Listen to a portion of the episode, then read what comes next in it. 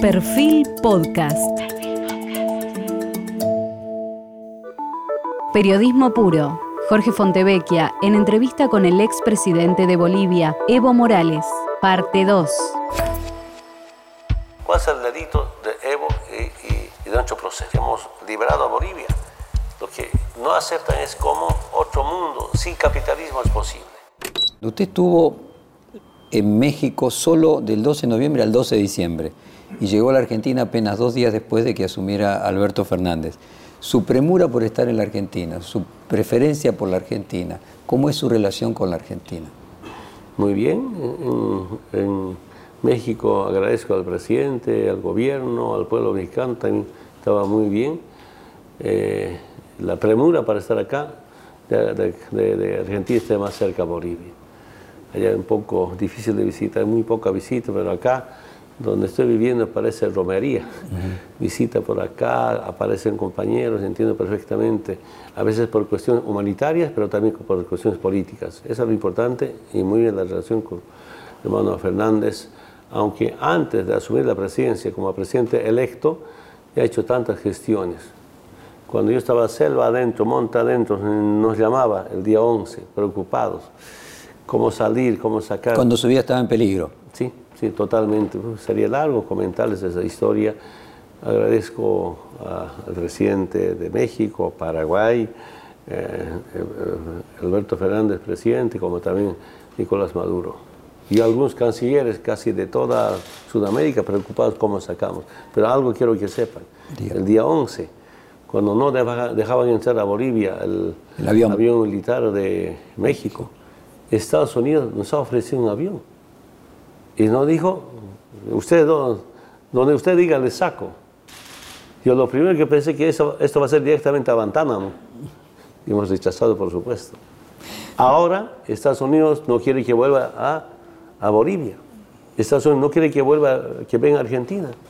Información oficial, oficial en México y otras autoridades del continente.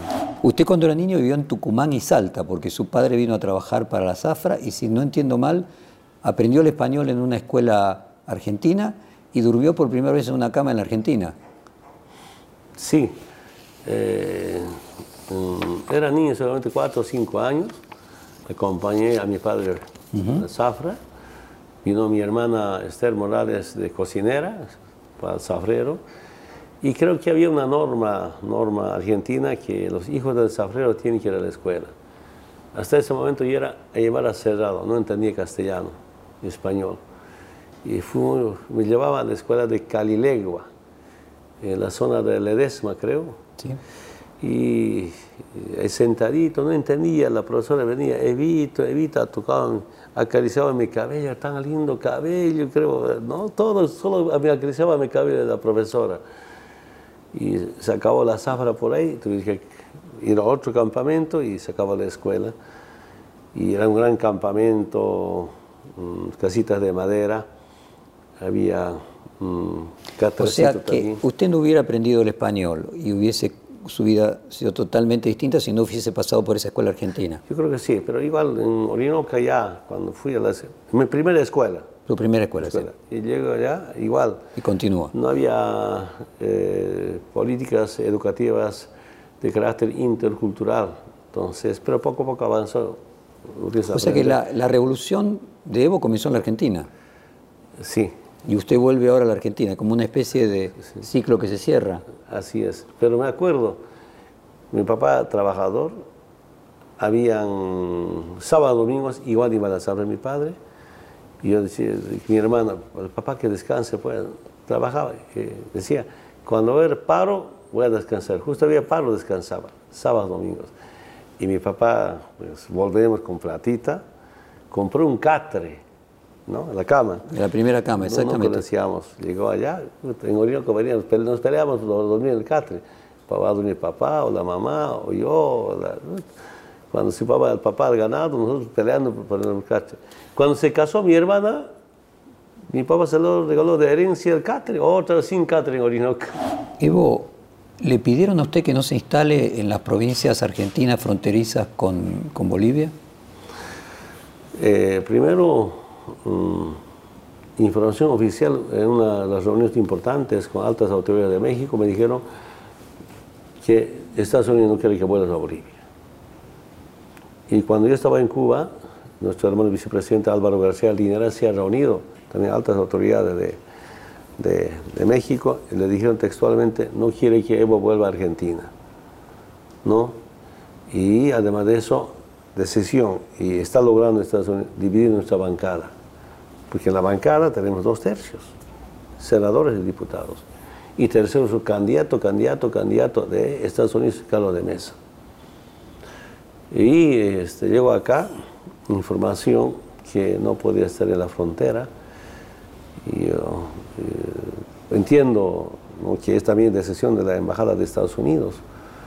Ustedes acá, bueno, yo los medios de comunicación informo, nos quiere realmente como mm, proscribir al MAS, eliminar al MAS.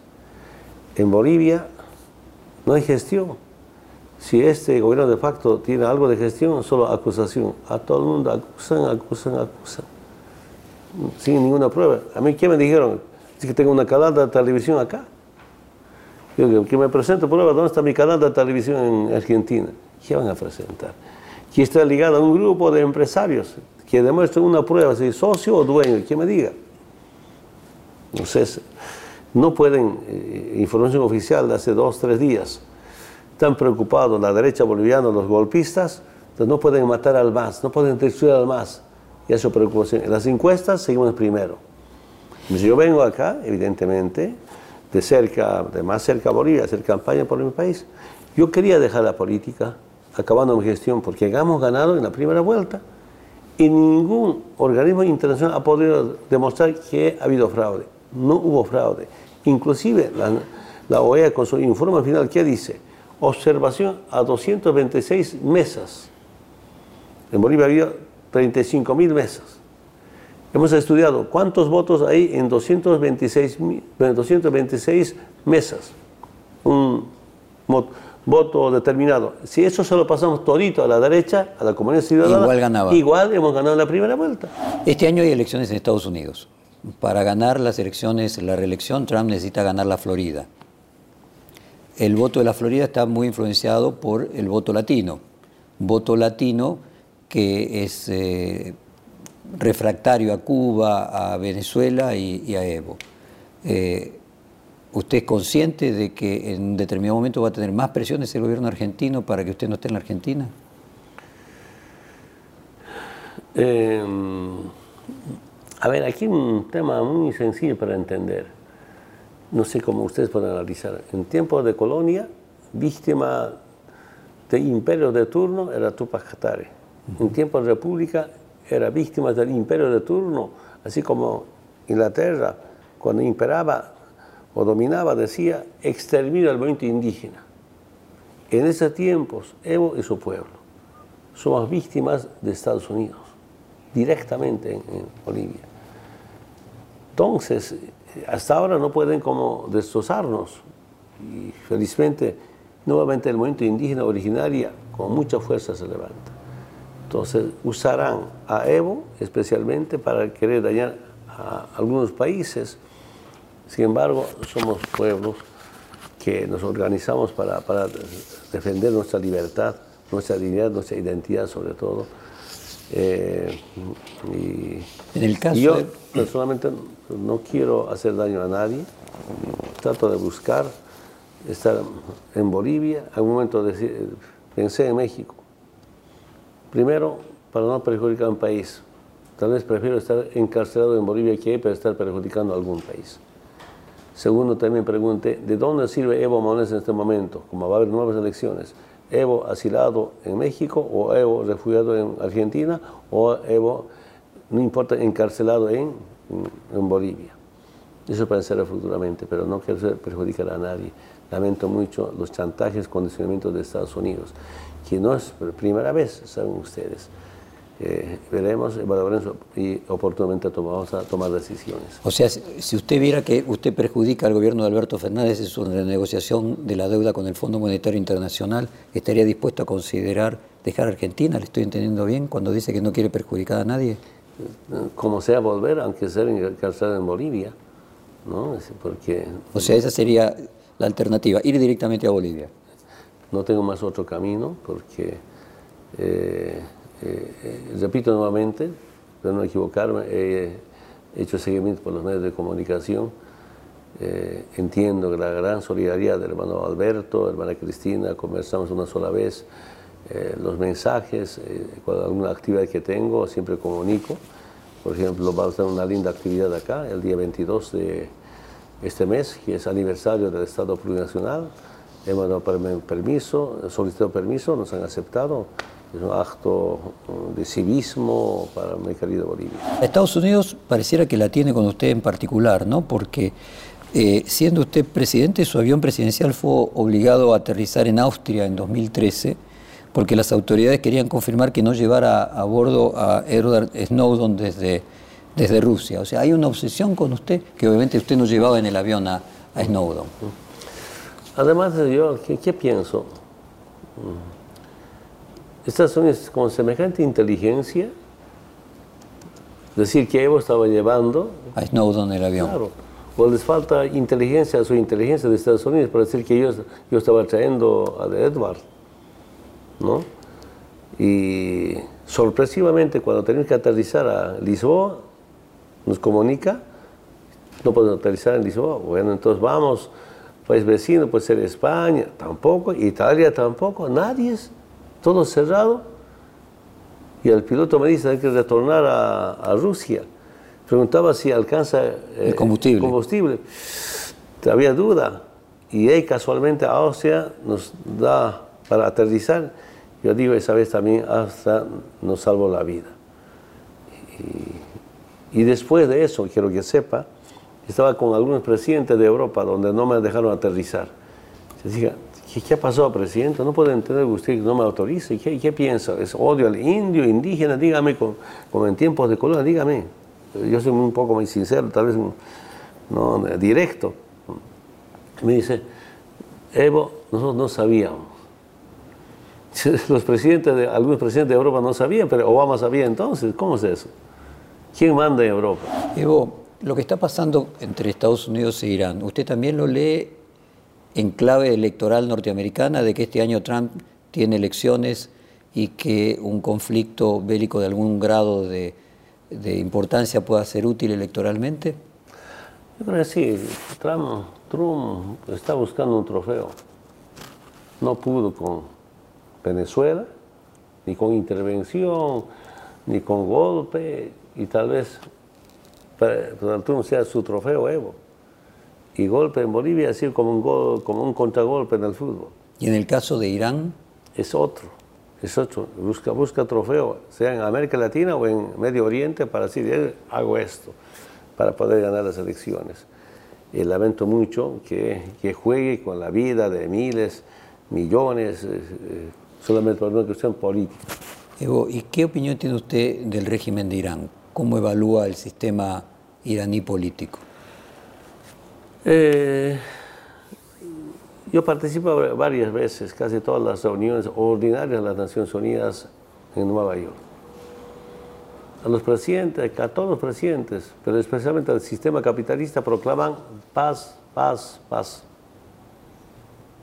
Inclusive, incluido el Trump, o Trump, Trump.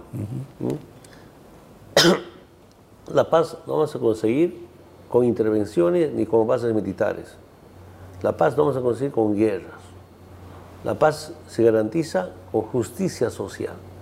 La paz se garantiza respetando la soberanía de independencia de un Estado. ¿Por qué las intervenciones? El control a los recursos naturales, es control eh, económico. Esa lucha, lamentablemente. Entonces, en Estados Unidos no hay, no respeto al multilateral, multilateralismo, menos al derecho internacional. Esas son nuestras profundas diferencias. Yo sigo convencido, podemos tener varios países, países socialistas, izquierdistas o llamados eh, gobiernos progresistas, mientras que el capitalismo no entienda que que concentrar el capital en pocas manos ¿Es solución? No es solución. Esa va a ser la batalla. Y la lucha va a seguir. Y de acá a poco tiempo, no sé en qué terminaría la vida la humanidad en el planeta Tierra. ¿Usted imagina que el capitalismo está en una fase final?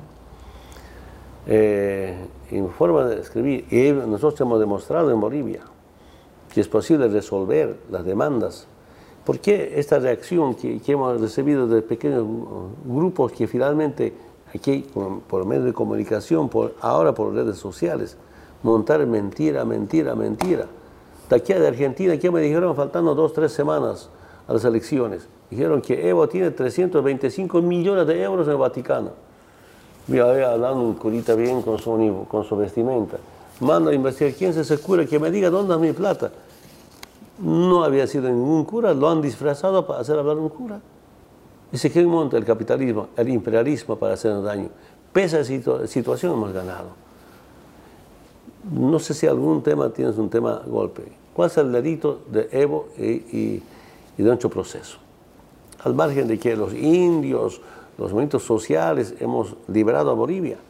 Lo que no aceptan es cómo otro mundo sin capitalismo es posible. Usted mencionó el litio, de que eh, una de las causas del golpe podía ser de que usted iba a seguir la misma política con el petróleo. Eh, ¿Es una de las causas que usted continúa asignándole hoy en la conmovisión de los meses que han pasado al golpe?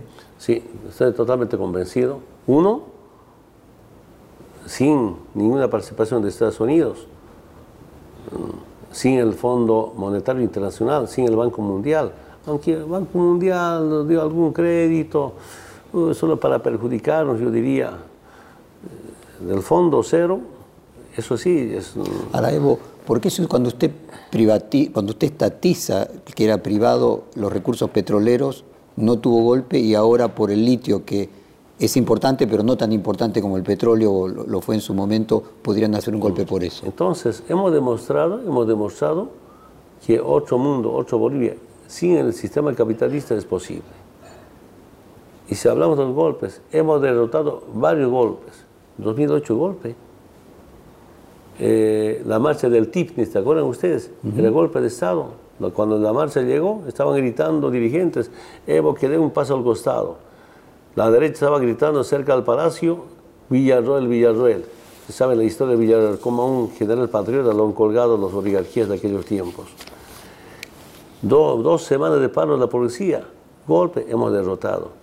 Y aquí nos hemos confiado, como hemos derrotado tantos golpes, íbamos a derrotar. En 2008 el golpe justamente al petrolero con la embajada de Estados Unidos, por eso expulsado al embajador de Estados Unidos. No es que no ha habido intento de golpe. Eh, ha habido paro también de un grupo de las Fuerzas Armadas, no sé si era golpe, usaron la derecha los discapacitados como un mes de movilización, también se ha caído. ¿Y por qué esta vez pudieron? Entonces, ¿por qué? Porque eh, primero nuestra revolución económica, nuestra liberación económica seguía y ahora, de paso, con litio. Yo podría, ¿por qué? Soy sincero, autocrítico, nos hemos confiado mucho no tenían primero un plan B, post 20 de octubre. Cuando empezó, dijimos, esto va a durar dos meses, perdón, dos semanas, tres semanas, se va a caer. Cuando no, ahí viene, como hace un momento decía, como un contragolpe en el fútbol. Ahora, el tema litio, eso no nos perdonó. Porque hemos empezado de laboratorios, pasamos a la planta piloto, solo un ejemplo de tantas plantas pilotos, planta piloto de carbonato de litio Año pasado teníamos que producir 400 toneladas de carbonato de litio, ya nuestro, propio. Ah, que cada tonelada cuesta más de 10 mil dólares. Después viene hidróxido de litio.